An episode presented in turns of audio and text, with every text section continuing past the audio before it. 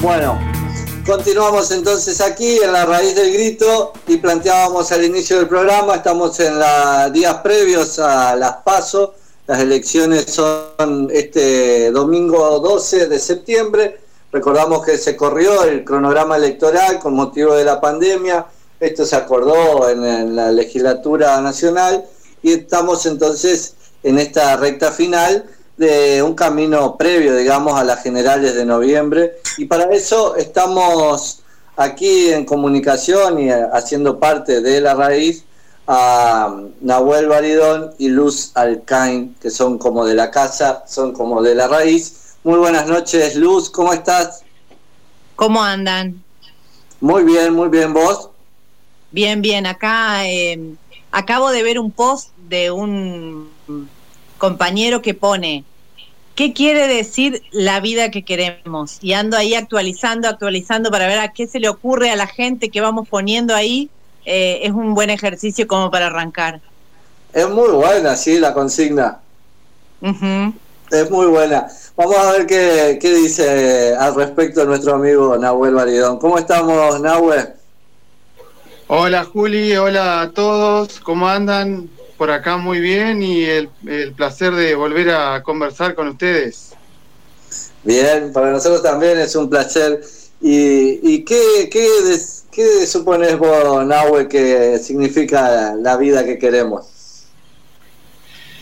Bueno, eh, como todo eslogan eh, del, del, oficialismo, intenta imprimirle eh, o generar expectativas, ¿no? Eh, de que la de que el repunte económico, de que la campaña de vacunación nos va a permitir eh, los dos principales ejes ¿no? de lo, del discurso del oficialista, nos va a permitir eh, alcanzar la vida que queremos.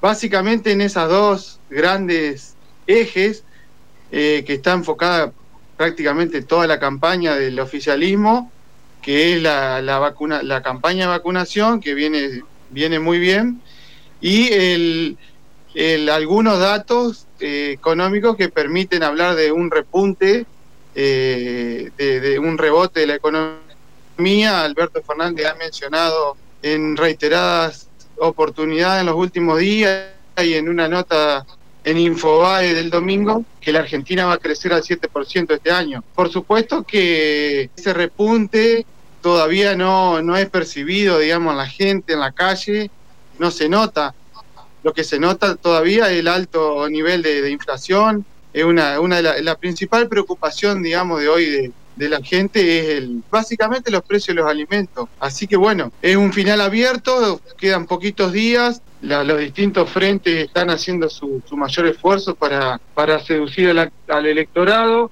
Otra, otra cuestión para destacar es la importancia o sí, la importancia que le están dando los distintos frentes políticos al voto joven se ha visto en los últimos días distintos mensajes, algunos quizás rozando el ridículo, pero bueno, creo que habla de la, de la dificultad que tiene la política en general para, para llegarle con un discurso seductor a un público difícil y un público, una franja etaria muy castigada por, por la pandemia como es la franja joven. Eh, bueno, y otra cosita y aprovecho y después le, le doy la, la palabra luz, que otra cosa que me parece interesante resaltar, que es algo que ya habíamos mencionado, es esto de las campañas legislativas son básicamente instancias donde el electorado elige acompañar el rumbo general del gobierno nacional o optar por un voto castigo. Son, siendo esquemáticos, esas dos opciones, digamos, que se, se ponen en juego en el cuarto oscuro. Y donde la, el sello o la marca, como se le dice, es más importante que el nombre propio de los candidatos. La gente va y elige o, en este caso, o juntos por el cambio, juntos, o el frente de todos. Porque en general hay un gran desconocimiento de, quiénes son los candidatos. Y en línea con esto, eh, y, termino, se ve claramente en los afiches de, de la lista de Frigerio, en la gigantografía que se ven acá en la ciudad de Paraná. Si ustedes le prestan atención, están los candidatos, bien, en, bien grandes la, las caras de los tres primeros candidatos, en este caso Frigerio, Antola y, Benedetti, y dice juntos bien gigante el nombre juntos y chiquito, casi imperceptible, el, apellido de los, de los candidatos. Con esto, eh, una, un ejemplo para graficar esto que estoy diciendo, ¿no? Resaltar la importancia del sello de la marca por encima del, nombre propio de los candidatos. Y ese, ese sello, esa marca, puede pensarse también como proyecto político, digamos, aunque uno lo ponga en clave en lenguaje de análisis electoral, digamos, ¿es también la identificación de, un proyecto político o no necesariamente la ciudadanía en general lo tomará así, digamos? Es, son, son apreciaciones con respecto a la opción por la cual uno elige en el día de las elecciones por una u otra marca, por uno u otro proyecto. Sí, o sea, eh, eh, yo creo que sí, por supuesto. Tiene que ver con, con una cultura argentina que, es bipartidista, básicamente. En este caso sería bifrentista, porque tanto el Frente de Todo como Juntos por el Cambio son frentes electorales, pero que han logrado generar una identificación que no es nada sencillo, digamos, lograr una identidad política. Lograron construir una identidad política en base a, a ese sello o esa marca. En el caso de tanto en los dos principales frentes, Frente de Todo, con eje en el peronismo, y Juntos por el Cambio, que con eje en el, en el radicalismo y en, en, el PRO, digamos. Pero tienen esa característica, esa, esa de, haber logrado este, construir una identidad política. La gente mayormente se identifica con Juntos como la opción no peronista o, con el Frente de Todos como la opción eh, peronista. Y ya, y repito, haciendo este anclaje en una larga tradición en la Argentina que, es bipartidista básicamente. Bien, Luz, ¿cómo ves esta última semanita, estos últimos días antes de, las pasos? Eh, estaba pensando que esto de la marca Juntos habla de un, de un proceso y de un proyecto político, pero que está desanclado de la figura de Macri, que es la, referencia más clara que tenemos de qué se trata ese proyecto. Eh, porque acá la referencia es Rogelio Frigerio, que está como un poco intentando despegarse de ese proceso, aun cuando mañana venga Bullrich, que es como también va trascendiendo los, las etapas, no es exclusivamente una referente de la época Macri, sino que, que es una referente de, de la era Rodríguez Larreta, ¿no? Pero bueno, estamos con el referente Rodríguez Larreta en Entre Ríos, que también es peronista, entonces también esas identidades se confunden y se ponen en juego en la interna de Juntos por el Cambio, donde del otro lado del radicalismo dicen que me viene a hablar este porteño, que además es peronista. Eh, o sea que también esta identidad de Juntos tiene sus particularidades en Entre Ríos y me parece que, bueno, que además, como sabemos, están en, ahí picando en punta candidatos a gobernadores del 2023, por lo cual el escenario de esta elección marca de modo cómo quedan parados los candidatos para el 2023 del peronismo, uno de los candidatos del peronismo, que es Enrique Cresto, y Frigerio, que ya está anotado para la gobernación hace bastante tiempo, además de Galimberti como referente del radicalismo. Me parece que del lado de la oposición eh, se define cuál va a ser la oposición al peronismo en Entre Ríos, qué, qué rasgos va a tener, si va a ser la preeminencia absoluta de, del pro versión Frigerio o si tendrá algún rasgo de radicalismo como el que conocemos como oposición al peronismo. Y respecto de la campaña de, del peronismo en Entre Ríos, estuvo centrada en el Estado, digamos. Si bien esto se, es como una elección nacional, efectivamente acá estuvo protagonizada por Bordet, por la vicegobernadora, por los intendentes, no necesariamente en las sedes partidarias del PJ ni en las unidades básicas, digamos, tuvo siempre la referencia sentada en el Estado provincial, eh, en la estructura del poder del Estado, eh, como actores centrales de la campaña, lo que también define un poco, bueno, eh, cuál es el país que queremos y demás. En principio acá lo está sosteniendo el Estado con lo que tiene, con lo que hizo, con lo que tiene para defender y para, para ser cuestionado. Pero es el Estado el que está en campaña. me parece como, como y además con el discurso del Estado, el discurso de la obra pública, el discurso de sostener eh, la salud de la población, el discurso en torno a qué hizo el Estado hasta aquí. Eso es lo que está en juego y es el discurso que ha adoptado el peronismo en todo el país, pero particularmente en Entre Ríos, por, bueno, hoy hablábamos de los afiches, Bordet, eh, está en los afiches del peronismo en casi todo.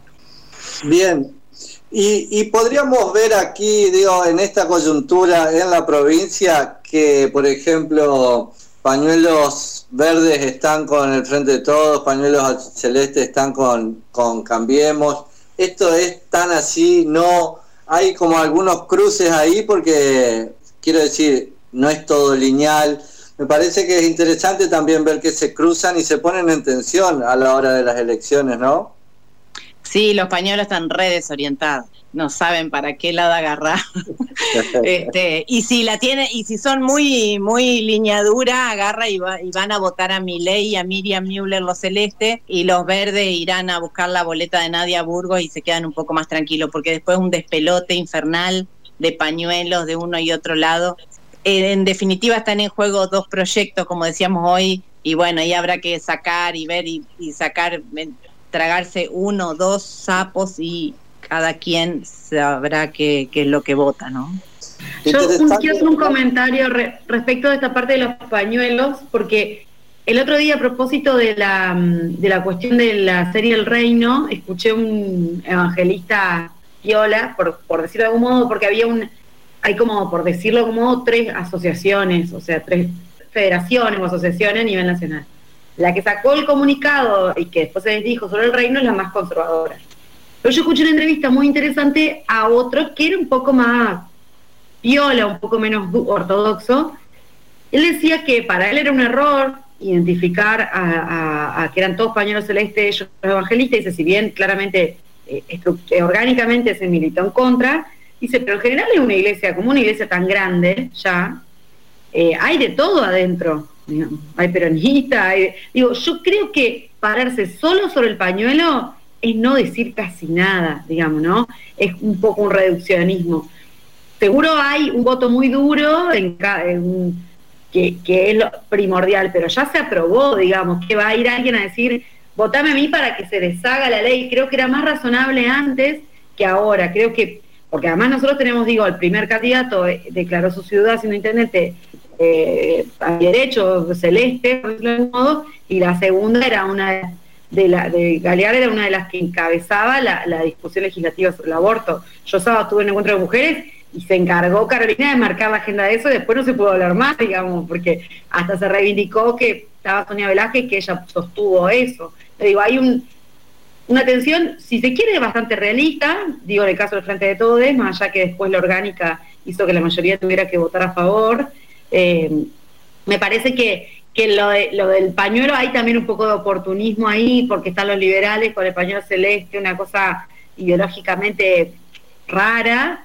Eh, y, lo concreto es que, es que los de la izquierda ni siquiera dejaron que la mujer vote cuando, cuando hicieron el cambio de banca antes de, eso, ¿no? Digo, también hay una cosa ahí de, de si los verdes implica ceder los privilegios machistas eh, en algún caso no, lo hemos visto, en el caso de la izquierda tampoco, digamos. Eh, venimos a decir que el peronismo tiene un poquito más sobre eso, pero bueno, es discutible, ¿no?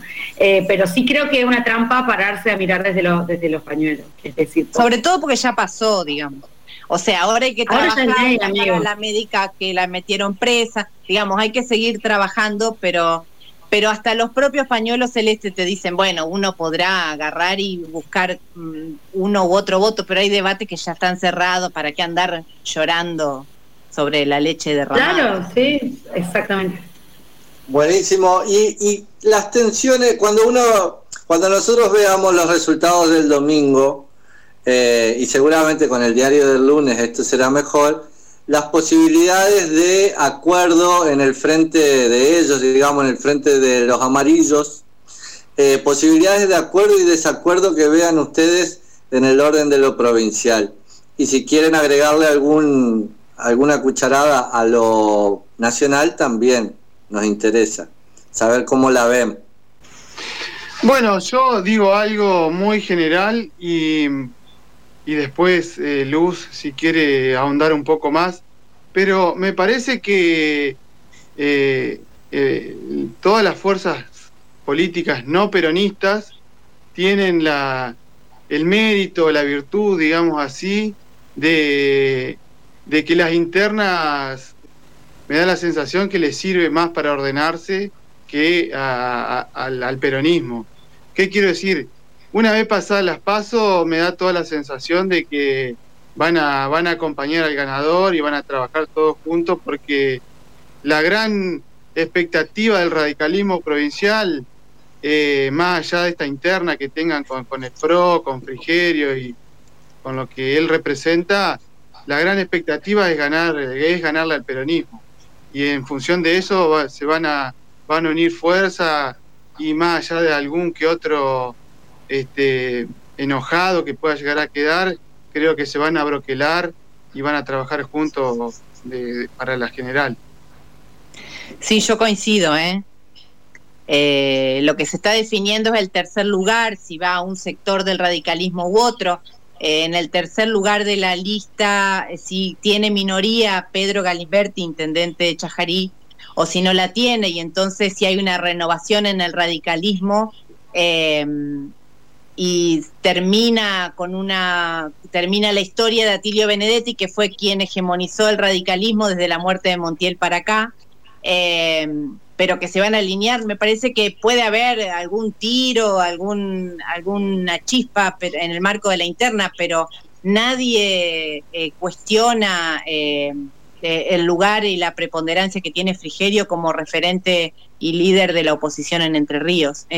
no lo discutió el radicalismo cuando no puso como condición que el radicalismo acompaña una, a una lista eh, radical o, de ningún modo hubo demasiadas resistencias a, que a que no las hubo antes tampoco porque Frigerio definitivamente tiene la sartén por el mango hace muchísimos años respecto de cómo se arman las listas en Entre Ríos y demás eh, o sea que no no eh, puede haber alguna hacemos como que y nos ordenamos pero pero hay cuestiones que no se discuten demasiado y, pregunto ahí por eh, Lucy, Barisco, sí. Lo de ella es un acto de rebeldía frente al, al, la sartén por el mango, digamos, que tiene Frigerio. ¿Cómo está jugando allá en Paraná? Acá en Gualeguaychú tuvimos de visita, hablando desde su identidad radical, omitiendo que estaba eh, por fuera, digamos, haciendo un discurso muy del partido, reivindicando su pertenencia desde, desde su nacimiento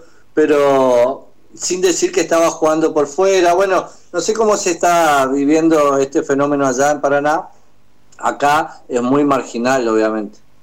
Y acá también lo que pasa es que, bueno, ya de por sí la marca funciona de algún modo eh, y le irá mejor de cara a noviembre si el voto radical antifrigerista, mientras estamos en interna, eh, no logra colar y convertirse en minoría en la lista de Juntos por el Cambio. Si Galimberti no logra la minoría, es probable que a Barisco le vaya un poco mejor, eh, pueda cautivar algo de eso. Eh, por, además por esta situación de que no hay radicales, no hay radicales de Paraná en las listas, entonces eso también tiene, tiene su peso.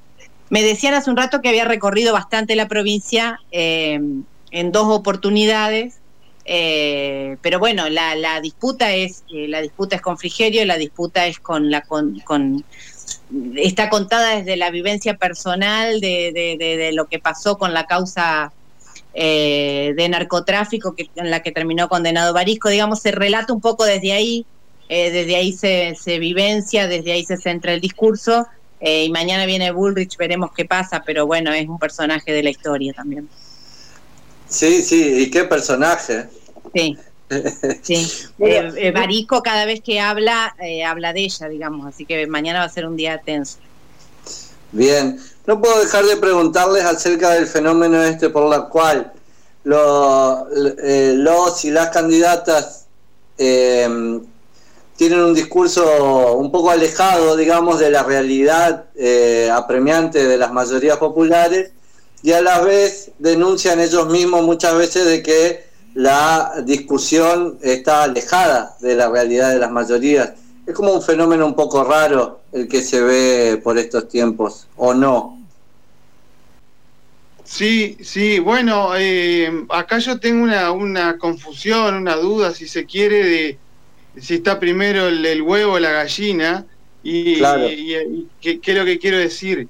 si la apatía generalizada de gran parte de la población eh, hace que la campaña esté deslucida y sea poco interesante, o eh, lo poco interesante de las propuestas de los candidatos en general hace que la gente se sienta apática y desinteresada por la campaña. Creo que ahí está un poco la, cuestión. Eh, y también producto de esta situación de, apatía y de la necesidad que tienen los políticos de, llegarle a la gente, digamos, con algún mensaje que llame la atención, hemos visto algunas payasadas y, también algunas spots que rozan lo ridículo eh, desde las distintas este, fuerzas políticas, digamos, en esto han sido transversales, digamos, para, para eh, por ahí el más llamativo el, puede ser eh, lo de Randazo o puede ser lo de mm, Moreno. Creo que fue bastante mala la de Rossi también con la Rocineta, me pareció, no, me, no esperaba otra cosa de alguien que por lo general habla de política y de propuesta. Eh, pero bueno, es un poco la, el tono general de hacer eh, spots estridentes que llaman la atención y a ver si de alguna manera logran captar, captar eh, la atención de la gente que claramente está pensando en otra cosa. Quería decir que a mí me resulta muy interesante y desafiante lo que trajo Luz respecto a la vida que queremos porque es una pena la pereza política y la pobreza ideológica eh, que está detrás de, ese concepto que es profundamente político, porque justamente la pregunta eh, que está dentro de, la, política como antropología humana es qué vida queremos y qué forma de vida queremos llevar adelante de manera colectiva. Sin embargo, eh, me parece que decae en un estilo de vida, ¿no? Que decae en una pregunta o en una respuesta más de tipo estético, por ejemplo, en el caso de los que se apela eh, a los jóvenes acercándose al rock, al trap, ¿no? A, ese, a esos estilos de, de, vida. O eh, también me parecía muy interesante de que qué pena que, que, bueno, que también no sea, no es una, una, una cosas o una responsabilidad solamente de los políticos. Me parece que también tenemos una pobreza los ciudadanos de militar esa, esa respuesta acerca de, bueno, cómo queremos pensar, cómo vamos a pensar cada una de nuestras instituciones y nuestras formas de vida para llevar adelante la mejor forma de vida, que eso debe decaer en la mejor forma de gobierno. ¿no? Esa es la, la auténtica democracia que pensaron los griegos. Así que para mí estaba muy acertada la, la, apuesta de la vida que queremos, pero me parece que no alcanzó no alcanzó todavía a formularse políticamente eh, e, esa respuesta. Bueno, eh, profundo el, aporte de la amiga Gladys para despedirles, despedirles, agradecerles y no sé si está bien o no pedirles ahí como un pronóstico si se animan o no, cómo es eso. Yo sé que no es un partido de fútbol. No, eh, poner en juego nuestro prestigio, Juli. bueno, pero a ver, vamos, vamos por eh, cuánto creen ustedes que va a ser el porcentaje que no va a votar. ¿Creen que va a ser alto? ¿Eh? ¿Más de 30? Uh ¿Nahue, vos? Y yo creo que sí, también. Eh, 60, 65% del padrón. Por arrojar un número. Eso marca algo. Me decía un peronista que le gusta sacar cálculos de, de atrás para adelante, de los contextos electorales y demás. Dice, vos ten en cuenta que el peronismo va a votar. Eh, se pone lindo y va a votar.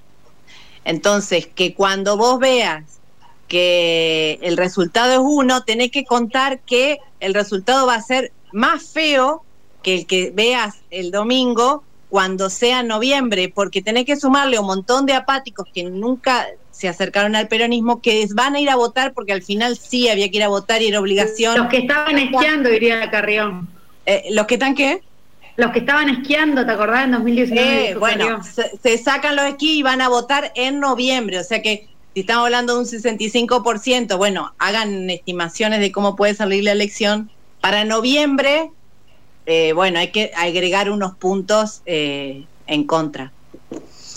Ojalá nos podamos encontrar el lunes ¿eh? con el diario y, analizar un poco lo que pasó en las pasos. Bueno, Luz, Nahue, un millón de gracias. A ustedes. Gracias a ustedes. Pasaba Luz Alcain y Nahuel Baridón en la raíz del grito, regando con sus aportes el análisis de lo que se viene este domingo 12 en Las Paso. Nos vamos a la tanda, chino.